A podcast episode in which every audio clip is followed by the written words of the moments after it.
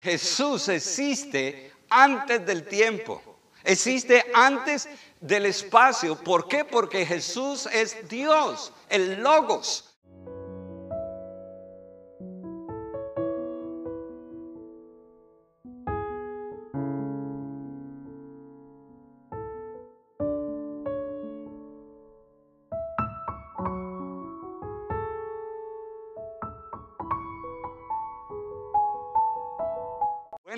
Vamos a entrar en la palabra del Señor en esta mañana.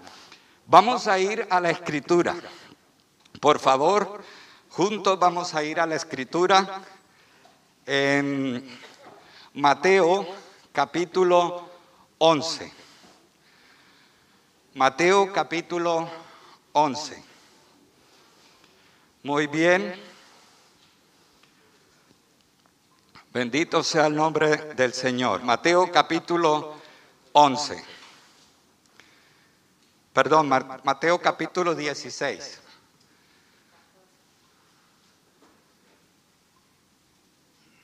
Mateo capítulo 16. Bueno, ahora me voy a quitar la mascarilla. Tengo suficiente, suficiente distancia de seguridad para poder comunicarme mejor. Mateo capítulo 16, versículo 13.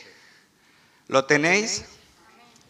Dice la escritura, viniendo Jesús a la región de Cesarea de Filipo, la parte norte de la tierra de Israel, preguntó a sus discípulos diciendo, ¿quién dicen los hombres que es el Hijo del Hombre?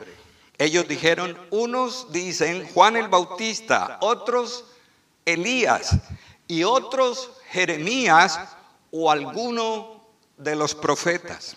Él les dijo, ¿y vosotros quién decís que soy yo? Respondió Simón Pedro, dijo, tú eres el Cristo, el Cristos, el Hijo del Dios viviente. Entonces respondió Jesús, bienaventurado eres Simón, hijo de Jonás, porque no te lo reveló carne ni sangre, sino mi Padre que está en los cielos. Amén.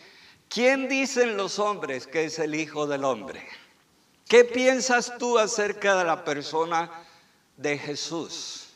Con los años, con tanta filosofía, con tanta eh, adelanto, la gente ha querido reducir a Jesús a un gran maestro, ¿cierto? A un gran filósofo a un gran hombre, a un Mahama, un hombre de alma grande. Lo quieren reducir a sencillamente un compi, un compañero y nada más que eso. Pero la Biblia nos dice que Jesucristo es Dios. Amén. Y vamos a tratar el tema en el día de hoy acerca de la persona de nuestro Señor Jesucristo. Padre, te damos gracias por tu palabra. Gracias te damos. Sabemos que no hay otro Dios ni hay otro mediador entre los Dios y los hombres, sino Jesucristo, hombre. Gracias porque tú tienes un nombre, Señor Jesús, que es sobre todo nombre y ante el nombre tuyo se dobla toda rodilla de los que están arriba en los cielos, abajo en la tierra y debajo de la tierra y toda lengua confiesa y confesará que Jesucristo es el Quirios, el Señor. Aleluya, para gloria de Dios Padre. Gracias te damos en esta mañana que tu Espíritu Santo, Señor, igual que a Pedro, Señor, nos dé la revelación, Señor, para comprender la dimensión de diferenciar absolutamente que Jesús es Dios que Jesús es Dios. Aleluya, Señor, que la revelación que tuvo Pedro cada día la experimentemos nosotros en nuestra maravillosa comunión contigo, Padre. Gracias te damos en el nombre de nuestro Señor Jesucristo. Amén, amén y amén. Aleluya, gloria a Dios. Muchas personas continuamente estaban preguntándole a Jesús si era el Mesías o no. Recuerdan que esos días antes Juan el Bautista estaba preso, ¿recuerdan? Y mandó a sus mensajeros a preguntarle a Jesús, ¿eres tú el que había de venir? ¿Eras tú el Mesías de Israel que, que estaba prometido? Dime. Y Jesús le dijo, avísenle a Juan que los enfermos son sanados, que los endemoniados son liberados y que a los pobres es predicado el Evangelio.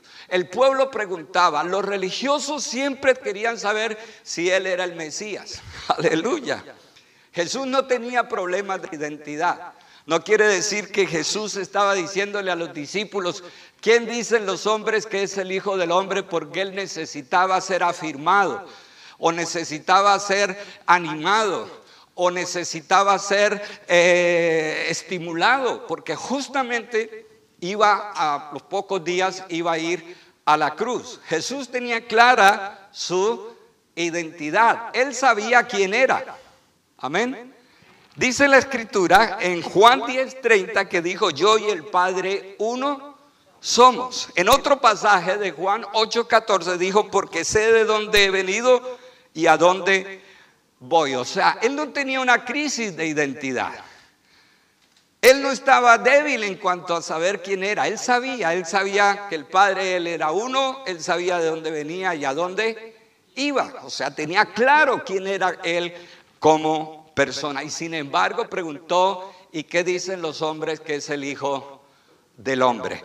Y dice la escritura que Pedro tuvo esa revelación. La palabra revelación es apocalipsis, que quiere decir que sus ojos fueron abiertos, que la cortina fue retirada y que vio con la visión de Dios quién era la persona de nuestro Señor Jesucristo y dijo sencillamente, tú eres el Hijo del Dios viviente. Tú eres el Cristo, el ungido de Dios, el, el, el, personaje que estábamos esperando, el, Salvador del mundo, Dios encarnado. Dice la escritura que se volcó Pedro en ese reconocimiento de la persona de nuestro Señor Jesucristo. Amén. La gente pensaba que Jesús podía ser Juan Bautista, porque acababa de morir pocos meses antes. O pensaban que era Jeremías, ¿cierto? 600 años antes había vivido Jeremías. O Elías, 900 años antes. Pensaron que era ellos quienes habían vuelto a la vida. O inclusive dijeron, tal vez Jesús es alguno de los profetas. Pero cuando Pedro define delante de los discípulos acerca de la divinidad de Jesús, hay un cambio sustancial en la forma en que las personas comenzaron a acercarse a nuestro Señor Jesucristo. Jesús no es solo el Maestro, no solo es el Salvador, no es como muchos jóvenes, jóvenes lo llaman el compi o la ayuda, que a veces dicen, Él es mi ayuda y limitan a Jesús a maestro, a salvador, a compi, ayuda. Pero la Biblia nos habla que Jesús es el verbo de Dios, o sea, el Dios que siempre existió, preencarnado, que es desde la eternidad y hasta la eternidad. Juan capítulo 1, versículo 1 dice, en el principio era el verbo, el logos, y el verbo era con Dios y el verbo era Dios. Este era en el principio con Dios. Todas las cosas por Él fueron hechas y sin Él nada de lo que ha sido hecho fue hecho. En Él estaba la vida y la vida era la luz de los hombres. La luz en las tinieblas resplandece y las tinieblas no prevalecieron contra ella. Juan comienza el Evangelio para mostrar que Jesús existe antes del tiempo, existe antes del espacio. ¿Por qué? Porque Jesús es Dios, el Logos. Y allí es donde entra todo este grado de revelación para comprender la divinidad de la persona de nuestro Señor Jesucristo. En el libro de Apocalipsis también en el capítulo 1 describe a Jesús de una forma majestuosa nuevamente Juan. La escritura nos dice en esos versículos acerca del Jesús glorificado, cuando Dios en la persona de Jesús y Jesús mismo se expresa a Juan en la revelación del libro de Apocalipsis acerca de su divinidad. Yo quiero traer a colación las palabras del profesor de Oxford, C.L. Lewis, que dijo así, nunca se puede llamar a Jesucristo o a cualquier otro que habla así un hombre bueno porque evidente no lo es. Llámele loco, llámele mentiroso, llámele el peor tipo de estafador, llámele Dios porque es o uno u otro, pero no le describa nunca como un hombre bueno. C.L. Lewis fue un agnóstico, profesor en Oxford, pero tuvo un encuentro con Dios, amén.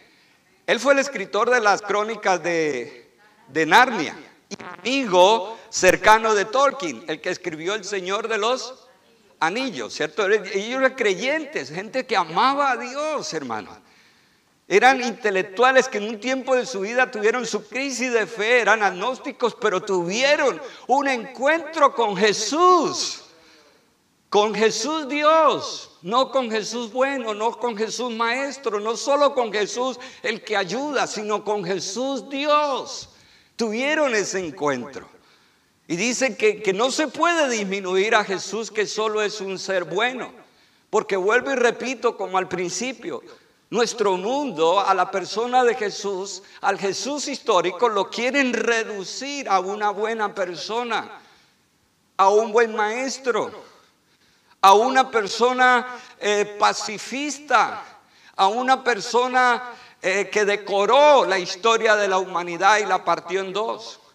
Pero Lewis trata de decirnos que no podemos reducir a Jesús a que solo era un hombre bueno. Jesús es Dios. Amén. Jesús es Dios. Y él a través de toda su vida como intelectual procuró compartir esta realidad espiritual.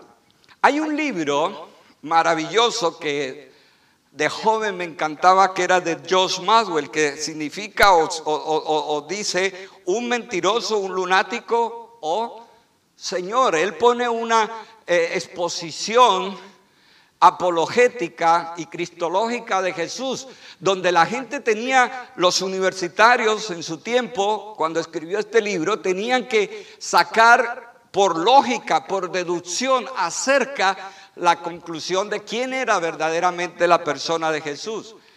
Y las premisas que puso fue que Jesús o era un mentiroso, o estaba loco, o realmente era quien decía que era.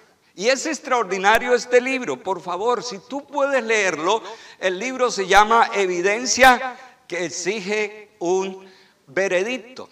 Él era profesor universitario y se rindió también a los pies de Cristo. Cuando la gente se acerca auténticamente a la persona de Jesús, tiene una experiencia tan especial con el Señor que su vida cambia porque se encuentran con Jesucristo Dios. La experiencia de un encuentro personal con Jesucristo Dios.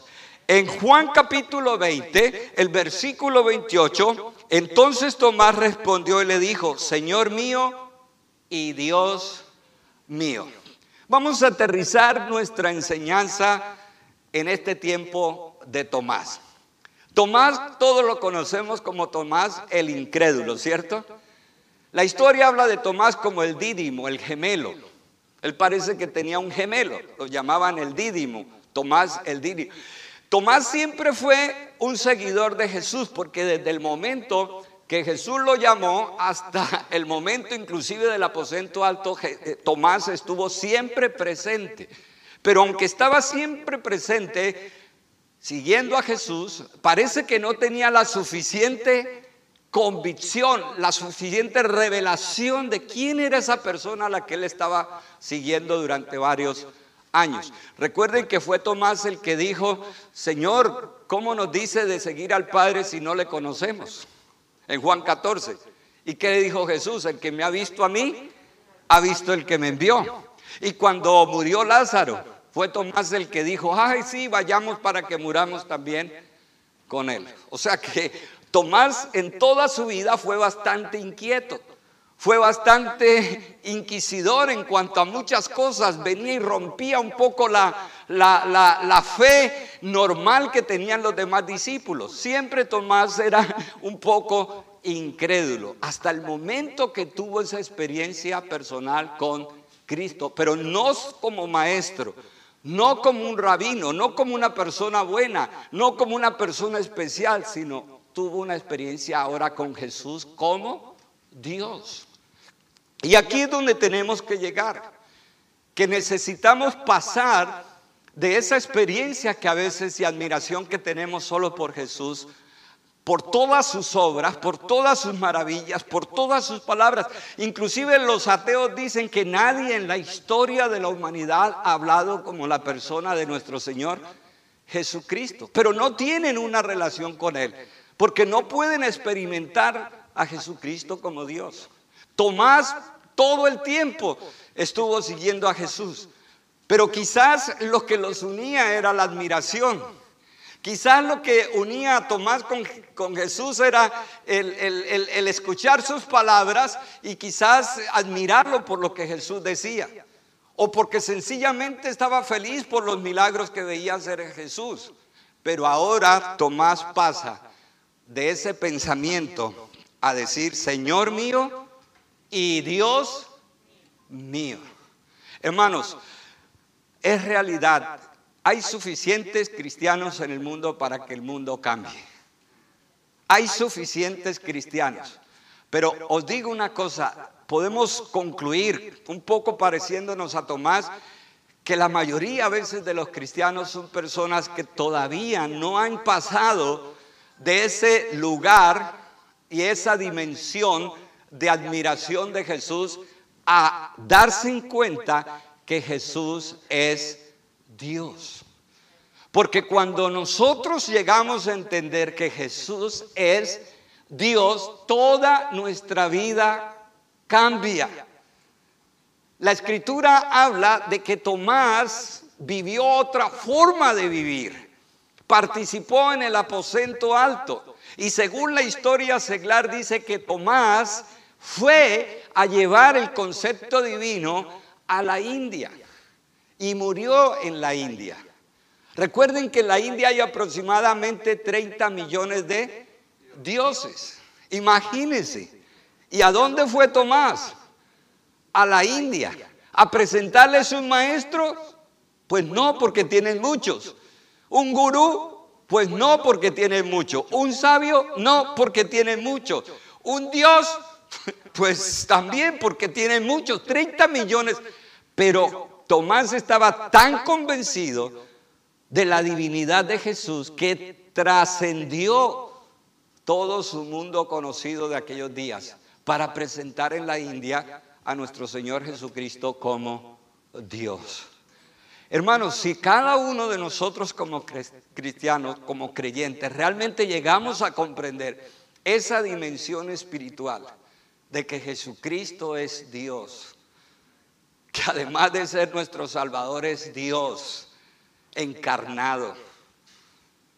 Fue el que tomó forma de hombre, que habitó entre nosotros, nació del sagrado vientre de la Virgen María, fue concebido por obra y gracia del Espíritu Santo vivió como un hombre. Es lo que la Biblia llama kenosis. En, el libro de Filipenses capítulo 2 dice que siendo Dios se despojó de su divinidad y se hizo como cualquier hombre.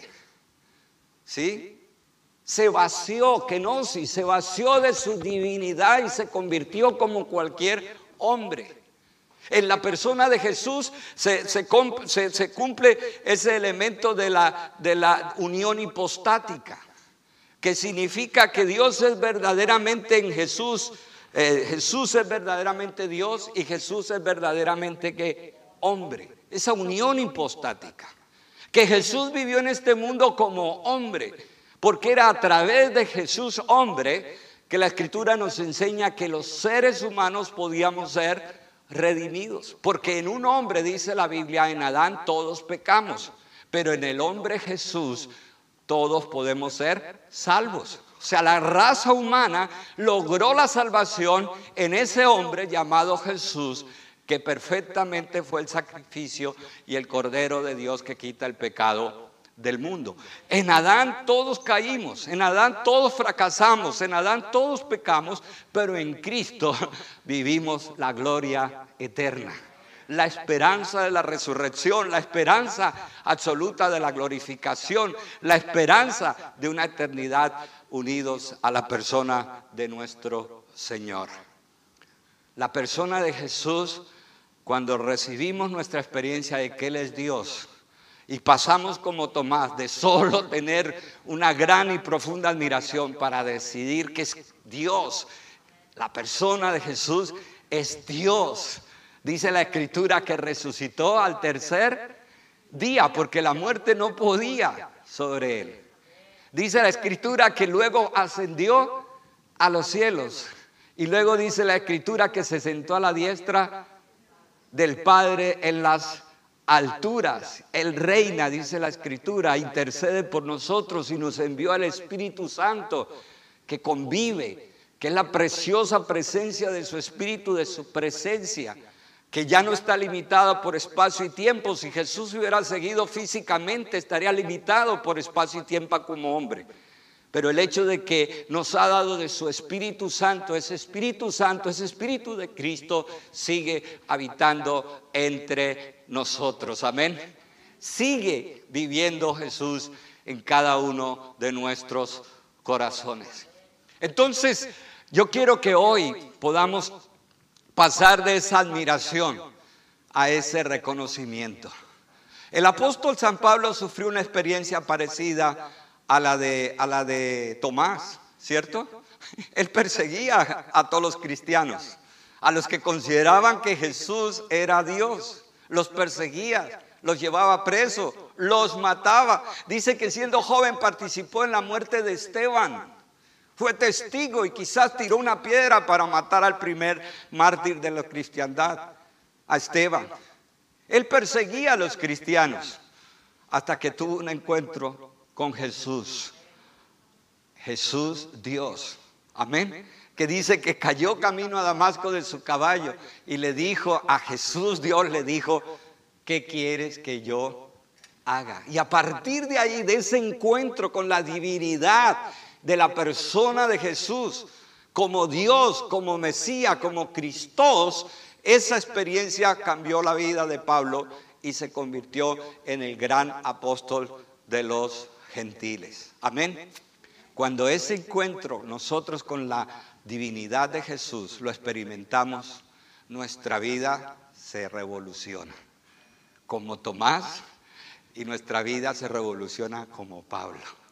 Amén porque comprendemos que Jesús va más allá de ser admirado y considerado bueno. Él es Dios. Vamos a orar, coloquémonos en pie y vamos a bendecir su nombre. Y dígale, Señor, te adoro, Jesús de Nazaret, Hijo de Dios, mi Salvador. Bendiga y exalte a la persona de nuestro Señor Jesucristo glorifique al Señor Jesús.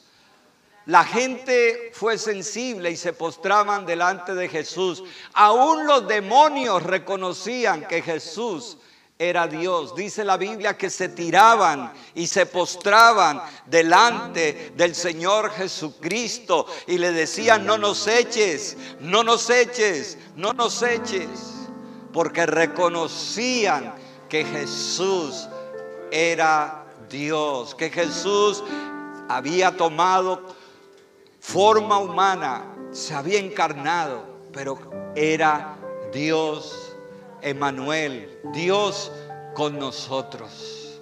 Oh Jesús, queremos experimentar esa gloria, esa revelación que experimentó Pedro esa revelación, ese entendimiento que cambia, que revoluciona, que transforma nuestra vida, Señor.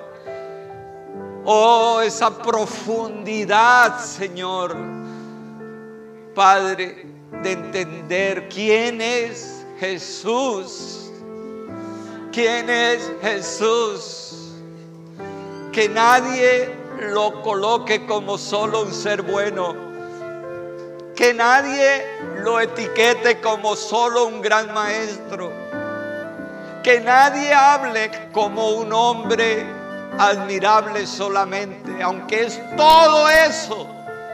Nosotros hoy podemos decir que Jesucristo es Dios. Jesucristo es Dios. Jesucristo es Dios. Y a Él la gloria y la honra. En el libro de Apocalipsis la escritura nos habla del Cristo glorificado, del Cristo en gloria. Aleluya. Oh Señor, te bendecimos y te adoramos, maravilloso Jesús, precioso Jesús, gran Jesús, nuestro Dios y Rey, nuestro Salvador, el Redentor, el que ama nuestras almas el que siendo Dios murió en la cruz y en la vergonzosa cruz pagó por nuestros pecados.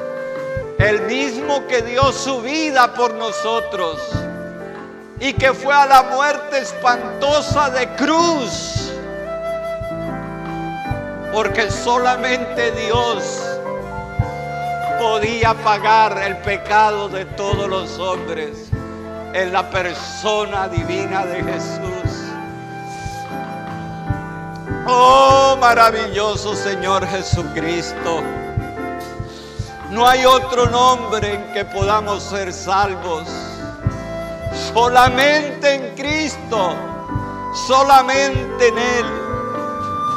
Oh, no hay otro nombre dado a los hombres.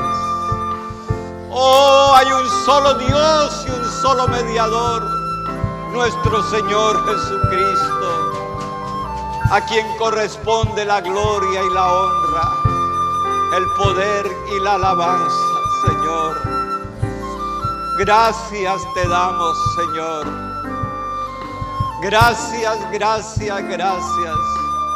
Porque del nombre de Jesucristo nosotros tomamos nombre en nuestras vidas.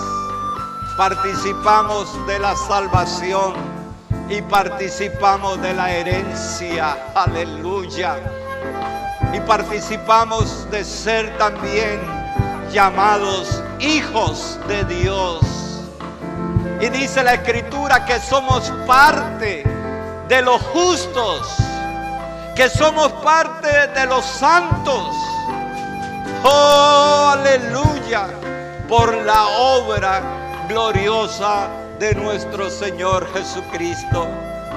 Gracias porque nos has participado de todas las riquezas de la gloria, como dice el libro de los Efesios, que nos ha sentado con Cristo en lugares celestiales.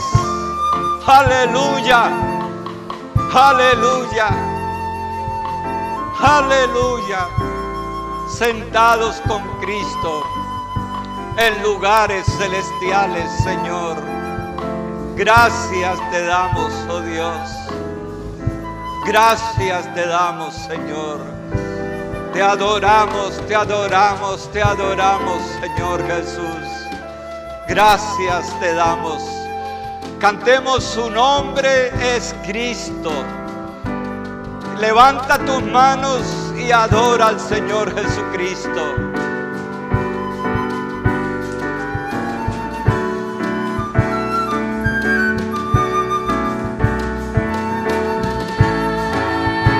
Uh, aleluya.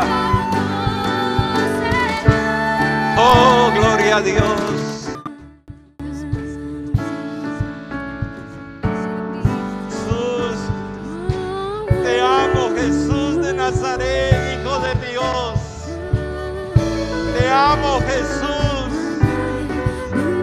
Amo Jesús. Te amo Jesús de Nazaret. Hijo de Dios, te amo. Te amo Jesús de Nazaret, Hijo de Dios. Jesús de Nazaret, Hijo de Dios.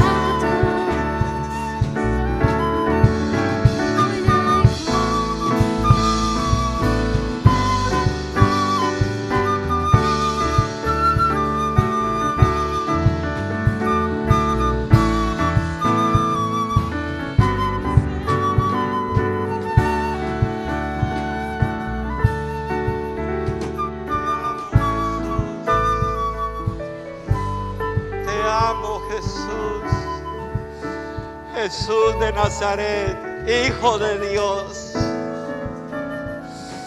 Bendigo tu nombre y te exalto, Señor. Gracias te damos. Gracias te damos, Señor. Gracias porque tú eres el mismo ayer y hoy y por todos los siglos. Tú eres el mismo, Señor. Rey de Gloria eres tú, Señor. Te adoro, Señor, te bendigo, te glorifico,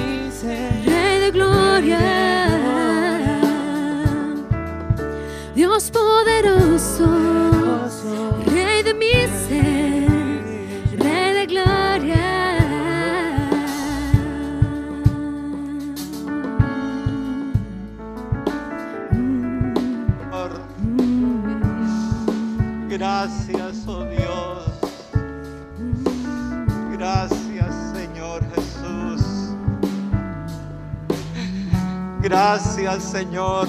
Pablo persiguió a Jesús,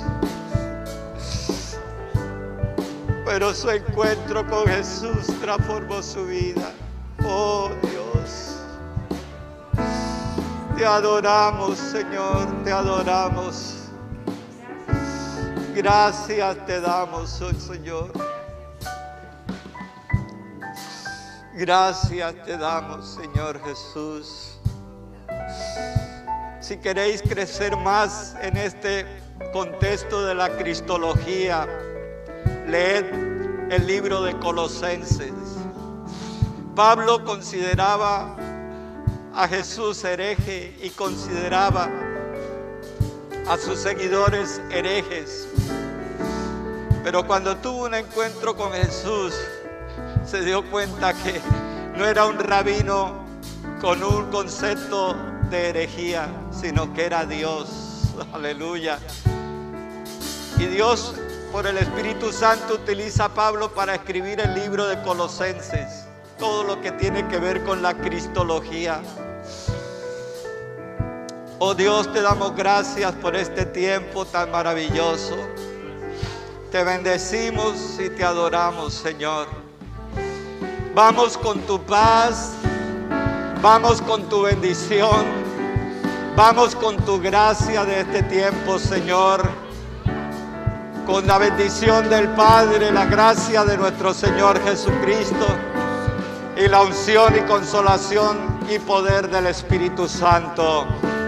Amén, Señor. Amén, amén, amén, amén. Aleluya.